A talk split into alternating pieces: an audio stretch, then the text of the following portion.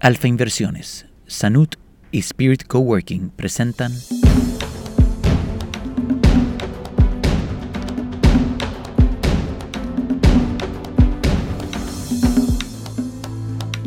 En este séptimo episodio de la temporada especial sobre la felicidad, la gran pregunta es cómo la culpa, el descontento, la ansiedad y la depresión impactan la felicidad. Yo pienso que lo primero para empezar a, incrementar tu felicidad es querer hacerlo. Para mí en particular, el gran momento, el aha moment con la psicología positiva fue cuando yo me di cuenta de que si a mí me quitaban esta tristeza o esta mal sensación o esta relación que no me funciona, se supone que yo deba de ser feliz. ¿Y por qué si ya me mudé, por ejemplo, si ya no estoy en esta relación, entonces por qué no soy feliz? Entonces descubrí a través de la psicología positiva que es algo que yo tengo que agenciar por mí misma. Yo tengo que tomar la decisión de ir y hacer ejercicios. Yo tengo que tomar la decisión de ponerme en esta clase de meditación o de yoga o ir a la iglesia, lo que para mí sea favorable. Yo tengo que escoger cómo me comunico con mis seres queridos, no es cómo me salga. Entonces, por eso es importante este momento como donde yo decido si realmente quiero asumir las riendas, asumir el compromiso, asumir la responsabilidad de construir mi bienestar. Entonces puedo empezar a, desarrollar hábitos partiendo de las cinco premisas fundamentales. Tu cuerpo, cómo lo nutres, tus emociones, cómo las regulas, tu intelecto, cómo lo alimentas, tu vida espiritual, de, de, dónde te conectas, de lo que decidas, pero algo que te haga sentido a ti y tus relaciones ¿Qué tienes que aprender? Porque no, no siempre el otro tiene la culpa. Entonces, cuando ya cambiamos la cámara a selfie mode, en vez de mirar hacia afuera y por qué el mundo está tan mal y por qué nadie me quiere, entonces miro hacia adentro, ¿qué yo puedo hacer para mí? ¿Qué yo puedo empezar a, a cambiar adentro de mí? Aunque esto signifique reconocer que no sé hacerlo. Y aunque esto signifique pedir ayuda. Por esto, desde el momento en que una persona decide, yo quiero, entonces, los recursos están, las personas, los profesionales, los círculos de apoyo siempre van a estar. Ahora, tú te atreves a asumir la responsabilidad de construir tu bienestar. La felicidad y la salud mental, irrevocablemente relacionadas. Algunas de las causas de la felicidad y la miseria incluyen factores que afectan a toda una sociedad, pero también incluyen factores que difieren entre los individuos. El Informe Mundial de la Felicidad toma encuestas de los Estados Unidos, Australia, Gran Bretaña e Indonesia y para predecir la felicidad y miseria de un individuo, en tres de estas sociedades las enfermedades mentales diagnosticadas resultan más importantes que los demás factores. Como vimos en el episodio anterior, el ingreso familiar per cápita explica menos del 2% del promedio de felicidad en cualquier país. En todos los países, el efecto más poderoso viene de la eliminación de la depresión y trastornos de ansiedad. Hay muchas personas que tienen problemas de salud. Hay enfermedades como la más frecuente la ansiedad, la depresión, los trastornos maníacos, eh, los llamados bipolares. Entonces, todos esos trastornos y mucho más que no hemos mencionado, las adicciones, van a traerle al individuo problemas para su bienestar, problemas para su felicidad. Decía eh, el doctor Jung, para mí el más brillante psiquiatra de la historia de la psiquiatría, que la felicidad la daba el balance con la tristeza.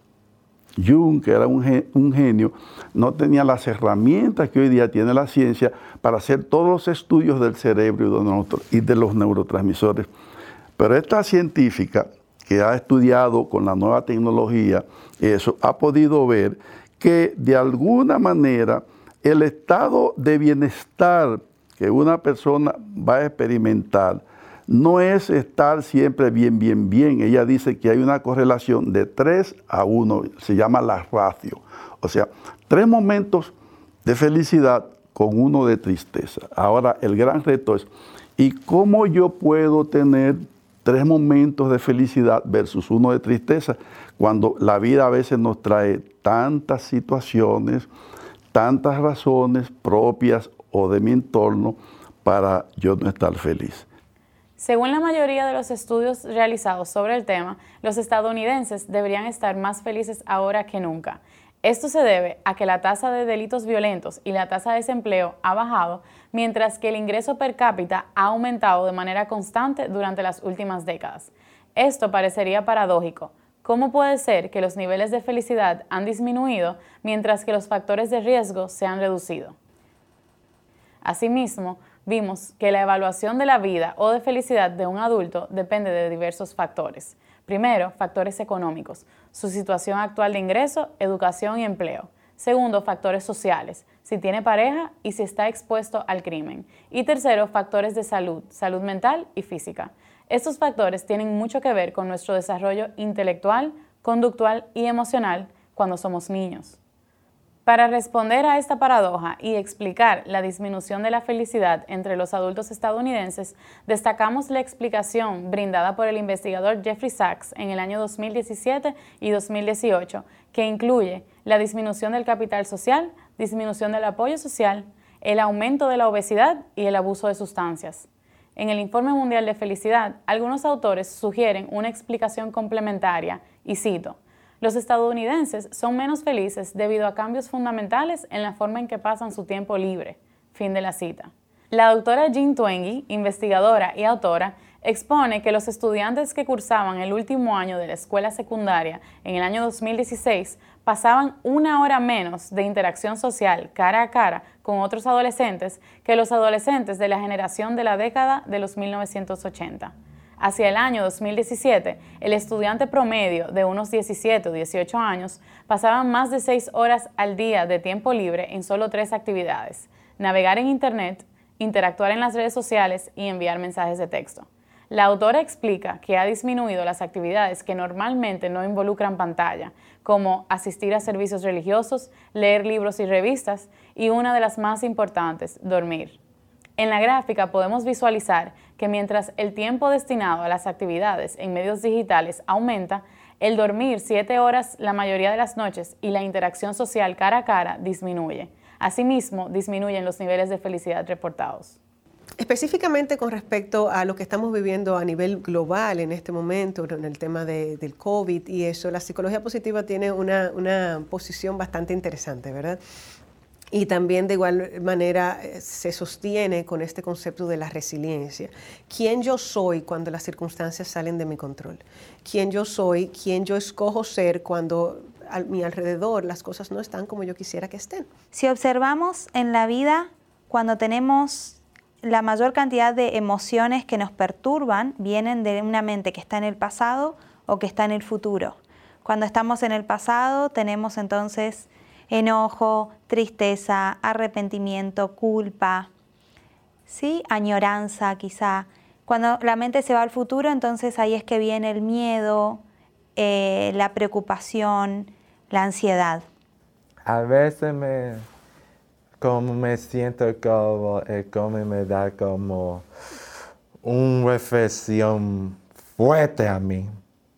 Y me dio mucho cuenta más que nunca que la vida es preciosa y que hay que desear por eso esos momentos de nuestro vida y tomar todo de esos momentos lo que tenemos ahora. Si a eso tú le sumas la cuestión de que, que es un problema muy propio de la sociedad contemporánea, al individuo se, prácticamente se le empuja que tiene que ser feliz. Hay toda una industria de que tenemos que ser felices, tenemos que ser felices todo el tiempo.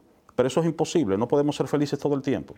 Lo que sí debemos es tener una actitud, eh, digamos, donde podamos lidiar con aquellas situaciones que muchas veces son no deseadas o que son propias, digamos, del infortunio y eh, tratar de superarlas.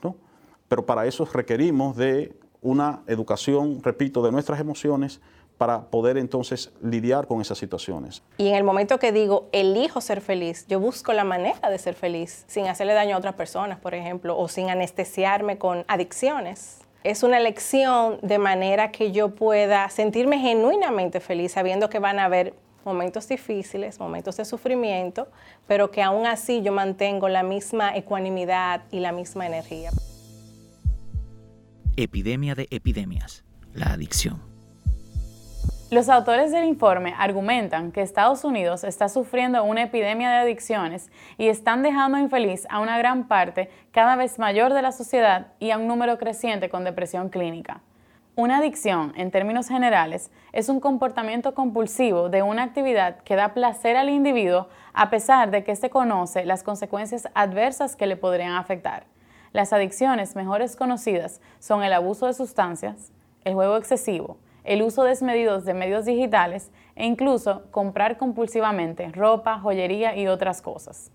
No existe una explicación sencilla de las conductas adictivas en los Estados Unidos, por un lado, porque no existe un consenso sobre la definición y el diagnóstico, y por otro lado, porque los datos no se recopilan ni analizan de manera integral. Está claro que algunas personas son altamente vulnerables a múltiples adicciones, en parte debido a los mecanismos neurobiológicos subyacentes de la adicción, como por ejemplo un debilitamiento de la función ejecutiva o del locus de control del individuo. Y un concepto último de la psicología es lo que le llamamos el locus de control.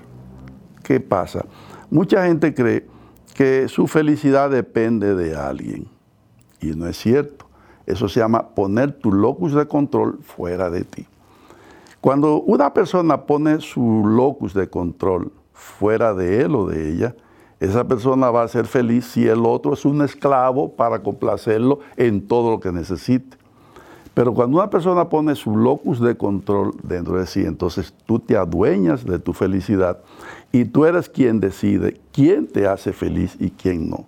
Tú eres que decides cuáles son las cosas que tú vas a hacer para tu ser feliz.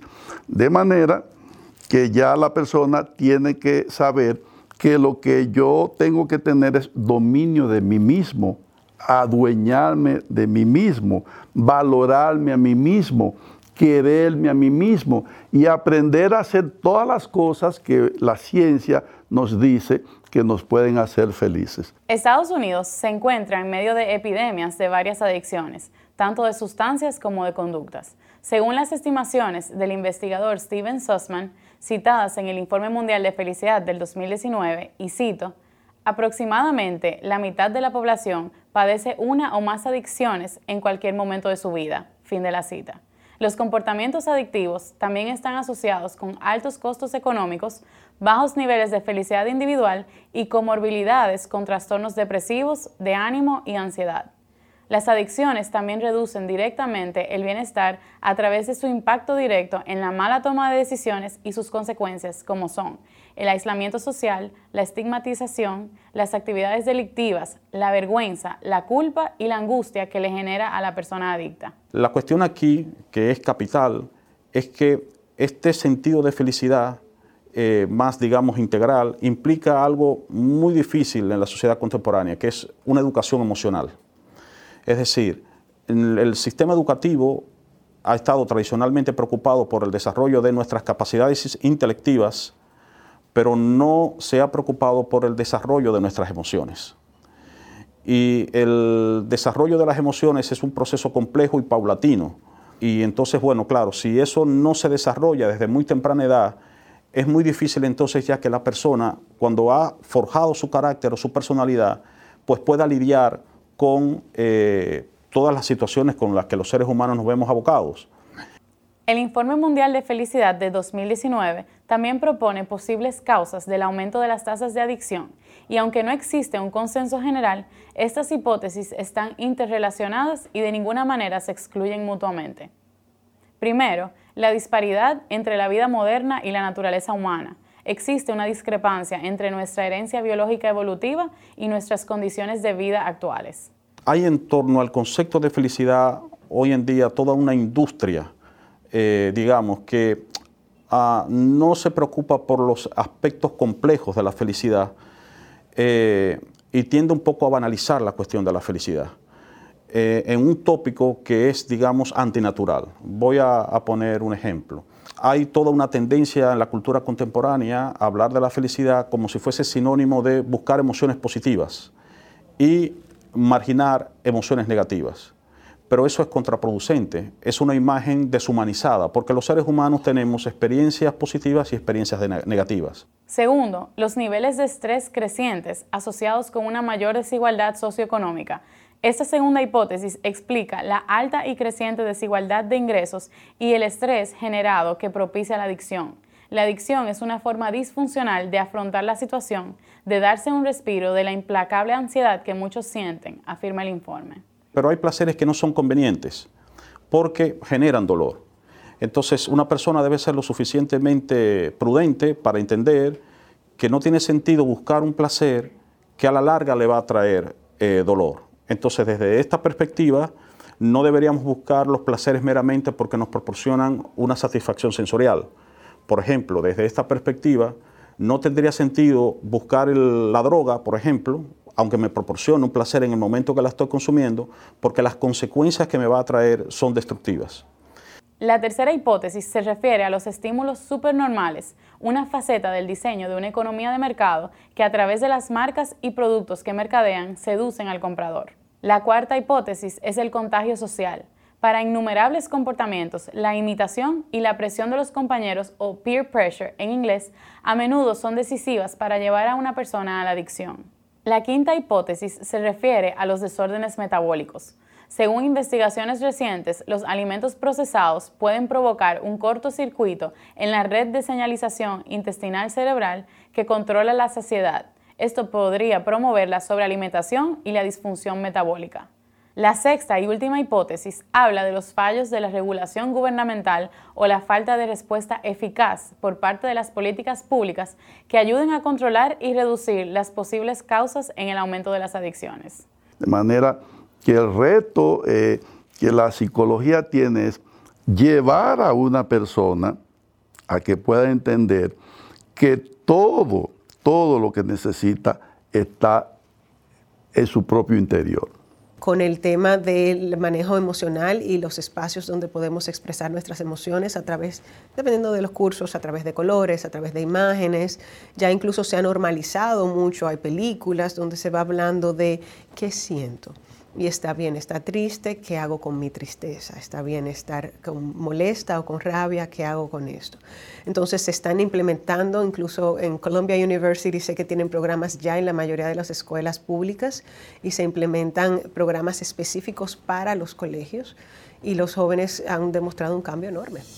Estás escuchando uno de los episodios de la temporada especial sobre la ciencia de la felicidad en La Gran Pregunta, una colaboración con el Instituto Meraki de Felicidad Laboral. La culpa es adaptativa y útil. Está reteniendo algo que hemos hecho o no hemos hecho en contra de nuestros valores y un malestar psicológico. Brené Brown. Algunos estudios sugieren que la culpa contribuye a la psicopatología. Otros sugieren que la culpa cumple una función protectora. A pesar de que no existe una sola definición de culpa, una revisión científica de la Universidad de Vanderbilt, publicada en el 2010, clasificó 23 definiciones de culpabilidad basada en la teoría y en varias metodologías de investigación. Según la revisión mencionada y la evidencia empírica, los autores presentan su propia definición de culpa y comentan que la culpa es una construcción compleja que en esencia tiene componentes tanto afectivos como cognitivos. La culpa implica transgresiones morales, reales o imaginarias, en las que las personas creen que su acción o inacción contribuyó a resultados negativos. La culpa tiene vínculos con la moralidad. La culpa se experimenta como un sentido de responsabilidad y un doloroso sentimiento de remordimiento, independientemente de las reparaciones que realice la persona.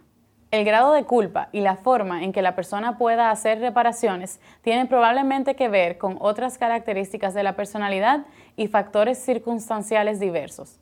Finalmente, tomamos en cuenta el trabajo de autores como Tangerine y Janov Bullman, quienes consideran la culpa como un castigo sobre la conducta, pero no necesariamente sobre el carácter. La culpa es uno de los enemigos de la felicidad o de lo que nos aleja de la felicidad. La culpa son sentimientos, son frustraciones que tenemos y sobre todo detrás de la culpa hay control. Hay mucho miedo. ¿Por qué siento culpa? Es una forma de atribuirme a mí que yo hubiese podido y siempre la culpa se refiere al pasado, lo que yo hubiese podido hacer. Cuando hay dos formas de ver la culpa y sobre todo desde el tema de la inteligencia emocional, como un mecanismo de defensa. O somos introyectivos o somos proyectivos. Y un proyectivo siempre busca un introyectivo. O sea, se atraen, se buscan y tienen una danza. El proyectivo siempre dice, tú eres el culpable. Siempre está buscando quién es el culpable. Porque el proyectivo le cuesta asumir su responsabilidad. Y es algo que trae desde la niñez. Es su forma de sobrevivir. Está sobreviviendo. Entonces va a buscar, mira, eh, fue que pasó esto, fue que pasó lo otro, y siempre tiene, yo digo, como menudo para devolver, siempre está devolviendo hacia afuera. Entonces, el introyectivo, yo soy una introyectiva en crecimiento, para mí toda la culpable soy yo, entonces yo siempre me siento más responsable que los demás. Yo siempre pienso que yo estoy mal y los otros están bien.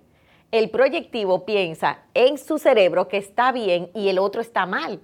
En esa danza, cuando yo te estoy eh, poniendo la culpa a ti y tú estás recibiendo la culpa, nadie es responsable. Nadie, porque no hay soluciones. Entonces, la culpa es un proceso que no nos apoya a solucionar. ¿Cómo trabajar esa culpa? Lo primero es pasar de la culpa a la responsabilidad. En cada esquema de lo que pase es hacerte tres preguntas. Tú te dices, ¿de qué yo soy responsable? ¿Cuál es mi parte? Número dos, cuál es la parte del otro. Porque cuando puedo identificarlo, pero no para culparle, no para seguir, ok, esa es la parte del otro. Y la parte tres, que es la parte de límites. Y el límite sano tiene una parte emocional, muy emocional, donde tú puedes decir, ¿cuál es esa línea invisible? La línea del yo, la línea del respeto en el amor. Ahora, ¿en qué base se trabaja esto en el amor? Si tú empiezas a decir, no, no soy el culpable, soy el responsable, y sobre todo que no tienes control de todo. ¿Qué hay debajo de todo esto? Un proceso de la sanación del miedo. El miedo es que nos lleva a la culpa. El miedo que, a tocar heridas, el miedo a que me pase otra vez. Y cuando entramos en ese miedo, encontramos lo que es toda la parte de abajo del iceberg de nuestra programación, porque siento culpa porque aprendí a culparme.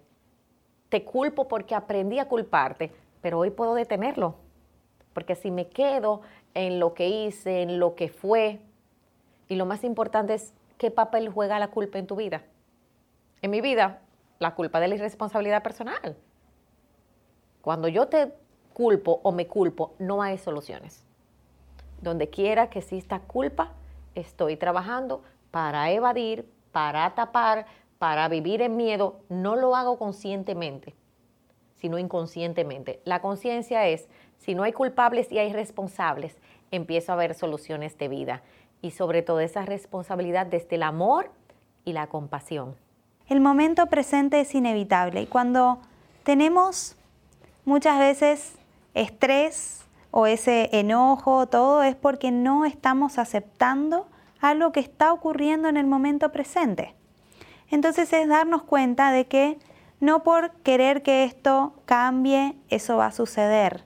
Y no ganamos nada estar culpándonos a nosotros mismos o culpando a, otros por la situación actual, ya sea de pandemia o de cualquier situación, ¿verdad? Y aceptar, ok, esto es ahora, la vida es así ahora. ¿Qué puedo hacer yo quizá para en un futuro o al momento siguiente vivirlo mejor o ahora mismo.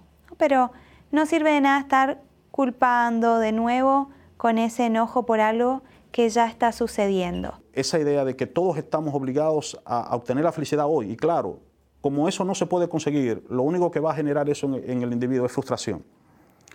Y, luego, además de tener la frustración de que no alcanzó eso que le están diciendo que él tiene que alcanzar, pues entonces eh, se va a sentir culpable también. Con lo cual está construyendo una vida miserable y, no se da cuenta que realmente el problema no está en él en, este caso, sino en una industria que le está inculcando una serie de, valores y de nociones que están totalmente equivocadas. Yo creo que eh, una de las funciones de la filosofía hoy es precisamente desenmascarar esa, esa industria de la felicidad que hace negocio con eso y que, y que habla de la felicidad en un sentido fácil, en un sentido banal, y no hace que el individuo reflexione, se cuestione eh, e indague en, en cuáles son las situaciones que, que, le llevan a la tristeza, que le llevan a, a ser vulnerable, etcétera, etcétera.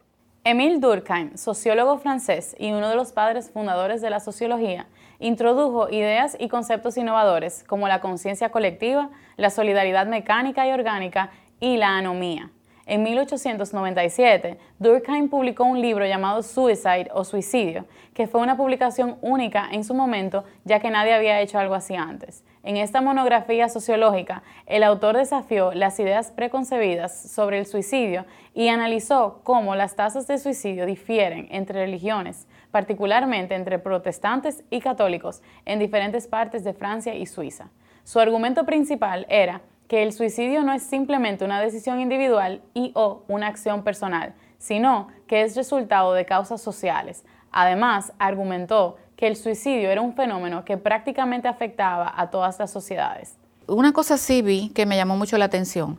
Es un país que tiene todo resuelto. Seguros médicos que le cubren todo. O sea, es un país tranquilo, sumamente tranquilo. Pero se suicidan con mucha frecuencia. Entonces yo siento que necesitan de la adrenalina de nosotros. Nosotros somos de, toda la vida, que si se nos fue la luz, que si la vela, que si la planta se... Nosotros también vivimos en una lucha, pero esa lucha es lo que nos da como esa adrenalina para salir adelante. O sea, nosotros salimos de la que sea, los dominicanos. Ellos necesitan esa adrenalina. En su libro, el autor argumentó que existen cuatro tipos de suicidio. El suicidio egoísta, el suicidio altruista, el suicidio anómico y el suicidio fatalista. Y darnos cuenta de que la vida es ahora. Entonces, si estamos también, ¿no? Si queremos ser felices, solo puede ser ahora. Y la vida puede ser terrible, y es terrible. O sea, la vida puede ser hermosa o puede ser terrible, pero siempre van a haber adversidades. Con COVID, sin COVID, hay altos y bajos. Es la naturaleza del mundo. Un estudio publicado en 2019 por investigadores de varias universidades de España muestra que agregar sesiones de terapia de la risa al tratamiento estándar para trastornos adictivos puede conducir a una mejora de autoestima, reducción de ansiedad y de mayor felicidad del paciente. En este estudio, el 99% de los participantes tenían un trastorno por uso de sustancias o una conducta adictiva.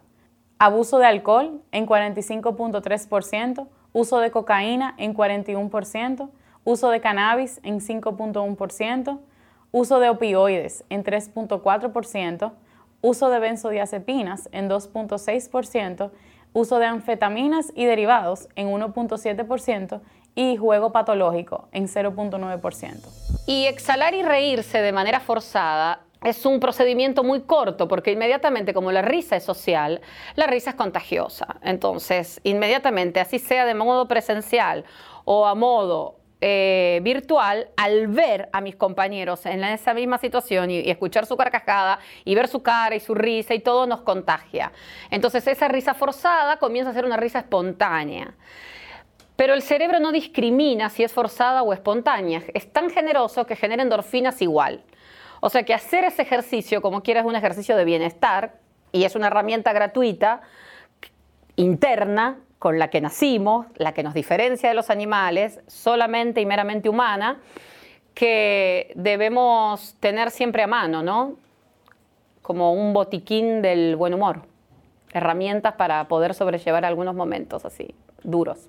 Uno de los descubrimientos de, mi actividad como payaso es el tema de la vanidad, el miedo al ridículo. Y eso es una de las cargas que más este, pesa para mucha gente. O sea, esa necesidad que muchos tienen de ser reconocidos, de que no se les vea mal desde el punto de vista de sus propias creencias, sus propios miedos, nos carga mucho. Y esa es una de las cosas que ya conocía que nos roba mucho la felicidad. Nuestros miedos, nuestras creencias, esas limitaciones propias que normalmente tenemos cuando este, eh, nos educan, cuando nos formamos, cuando lo que aprendemos, tanto en la casa como en la escuela, como en, muchos lugares.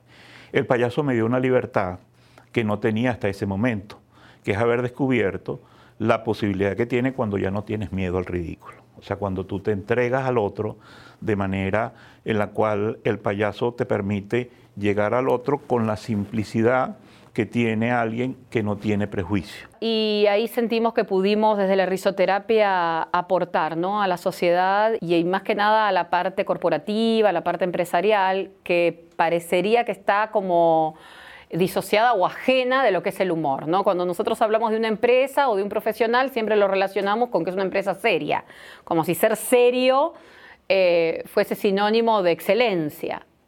Y ya las empresas se están dando cuenta que eh, el juego, el humor, la distracción genera endorfinas, las endorfinas generan eh, que nuestro cerebro funcione de manera más, más rápido, que tengamos ideas más creativas, que la relación entre compañeros sea más fluida, se lime asperezas y realmente se siente con una carcajada, con una buena carcajada que puede comenzar de manera forzada, como digo yo, ¿no? Nosotros, o sea, y uno empieza a decir, es verdad que me tengo que reír acá en la empresa, estoy en la oficina, me están mirando, tengo a mis clientes enfrente. Bueno, sí, señora, tome aire, inhale, exhale y ríase forzadamente como si se lo estuviera pidiendo su médico cuando le dice respire y diga 33 que la vamos a... O sea, es lo mismo. Con la este, ligereza que te permite poder jugar con el otro, imaginar con el otro, y que los errores, lejos de convertirse en un problema, se convierten en una excusa para mostrarle al otro que sí te quiero ayudar, que quiero que compartas conmigo lo que estoy haciendo. Aunque nos equivoquemos, vamos a divertirnos con lo que estamos haciendo. Si de alguna manera eso lo pudiéramos tomar para nuestra vida diaria, o sea que lo que estamos haciendo simplemente es un proceso y si nos equivocamos eso sirve para poder más bien crecer en el proceso, eso nos quitaría una gran carga de encima. Y creo que buena parte de lo que limita la felicidad de mucha gente es su decisión de vivir con la carga. En la medida que aprendemos de lo que hacemos, pues eso nos hace mucho más felices. Hay una cantidad inmensa de cosas que te permite, con la ventaja de que el niño no tiene prejuicio. Él tiene mucha más libertad y su ventaja es que todavía no ha, aprendido el miedo al ridículo. Entonces él juega y cuando permite ese juego la posibilidad de imaginarnos un espacio distinto donde estamos, entonces ya yo descubro dentro de, la actividad que hacemos, que el espacio que se genera genera una energía que de alguna manera ya está demostrado sirve para que los procesos de recuperación de ellos se acorten sirve para que el papá que está al lado angustiado con una noticia que a lo mejor él sabe pero el niño no conoce se sienta más aliviado porque su alegría se contagia. Sirve para que la enfermera que tiene a lo mejor una guardia ya de 12 horas encima se relaje un poco, se ría y todos sabemos el poder que la risa tiene en términos inclusive bioquímicos dentro del cuerpo. O sea, simplemente si fuéramos capaces de reírnos por lo menos 15 minutos al día, estaríamos haciendo el equivalente de 40 o 45 minutos de gimnasio. Entonces eso cuando tú lo descubres, tiene un poder maravilloso, tiene un poder grandioso. Y eso es lo que procuramos hacer. La risa es la lengua del alma. Pablo Neruda. Según el Informe Mundial de Felicidad, Estados Unidos ha tenido recientemente dos situaciones alarmantes. Por un lado, ha disminuido por varios años consecutivos la esperanza de vida y por otro, ha disminuido el bienestar subjetivo medido. El informe presenta recomendaciones de políticas públicas y medidas como respuestas a estas situaciones, como por ejemplo, primero, regulaciones más estrictas de la industria de los medicamentos recetados. Segundo, la reflexión y el debate público urgente y honesto sobre la sociología de las epidemias y adicciones. Tercero, la ampliación de los servicios de salud mental financiados por el Estado para la adicción, la ansiedad y los trastornos del estado de ánimo. Cuarto, regulaciones efectivas para limitar la publicidad y hacer cumplir los mensajes de advertencia sobre productos y actividades adictivas, incluidas las tecnologías digitales, los alimentos obesogénicos, loterías y actividades del juego. Quinto, restricciones en la publicidad de productos y actividades potencialmente dañinos para niños y adolescentes. Y sexto, programas de atención plena o formas de meditación en las escuelas que puedan ayudar a los niños a evitar los señuelos de las adicciones a las sustancias y a los comportamientos. Entonces, uno de los grandes avances que se han hecho es, ya sea, por ejemplo, la Universidad de UPenn, pero también Columbia y Yale, Harvard están trabajando en programas en la escuela completa, o sea, desde primer nivel hasta doceavo nivel, donde los niños empiezan a integrar prácticas de mindfulness, pero también un lenguaje emocional, eh, resolución de conflictos, cómo hablar adecuadamente, la social cultural awareness, que es como ese, esa sensibilidad cultural, cómo me voy a dirigir a la diversidad. Y específicamente con estos momentitos, por ejemplo, de respiración y de mindfulness, se ha reducido la tasa de violencia en, los, en las aulas. A largo plazo, las medidas incluirían políticas públicas para reducir los niveles de estrés en la sociedad, incluida una mayor seguridad en el empleo, la atención médica, equilibrio saludable entre el trabajo y la vida personal y una integración de los programas de salud y bienestar en el trabajo, en las escuelas y en las comunidades. Bueno, el reto es grande porque nuestra formación y nuestra educación eh, va un poco en contra de lo que yo entiendo y mucha gente comprende que es hoy en día la felicidad. ¿no? La felicidad es, para mí, encontrarse con su esencia y ser coherente entre lo que uno piensa, siente y hace digamos, en ese orden o en cualquier orden, pero no nos forman para eso. La educación tradicional nos forma para conseguir éxitos externos a nosotros. Un título, eh, bienes, el éxito, el llamado éxito profesional, viajes, todo lo que está fuera de nuestro ser. Si nos quitan todo eso, y lo vimos en pandemia claramente, nos quitaron prácticamente todo, nos quedamos encerrados, ricos, pobres, eh, profesionales, con doctorado, con maestría, con el carro que sea que tengas, el que estaba a pie, todos nos quedamos igualmente encerrados en nuestras casas con nosotros mismos, tratando de comprender qué era este fenómeno que estaba pasando, qué el mundo nos quería contar, qué nos quería decir el planeta con respecto a esta, a esta situación que se llamó pandemia, pero pudo haber sido cualquier otra, y a lo mejor vengan otras después, esto sea cíclico y sea solamente comenzar un aprendizaje ¿no? como seres humanos, pero ahí nos encontramos con nosotros. Y a veces eh, lo que encontramos no nos gustó y teníamos todo. Y nos dimos cuenta que nos faltaba lo principal, que es que estábamos desconectados de nuestra esencia, fuera de foco y muchos comenzamos ese viaje, ¿no? Otra vez hacia adentro, hacia nosotros. O sea, antes de querer lograr todo lo que uno logró profesionalmente, ¿qué deseábamos? ¿Qué queríamos? ¿Por dónde vibraba nuestro ser? Y por ahí nos fuimos. Alfa Inversiones, Sanut y Spirit Coworking presentaron Acabas de escuchar uno de los episodios de la temporada especial sobre la ciencia de la felicidad en la gran pregunta, una colaboración con el Instituto Meraki de Felicidad Laboral.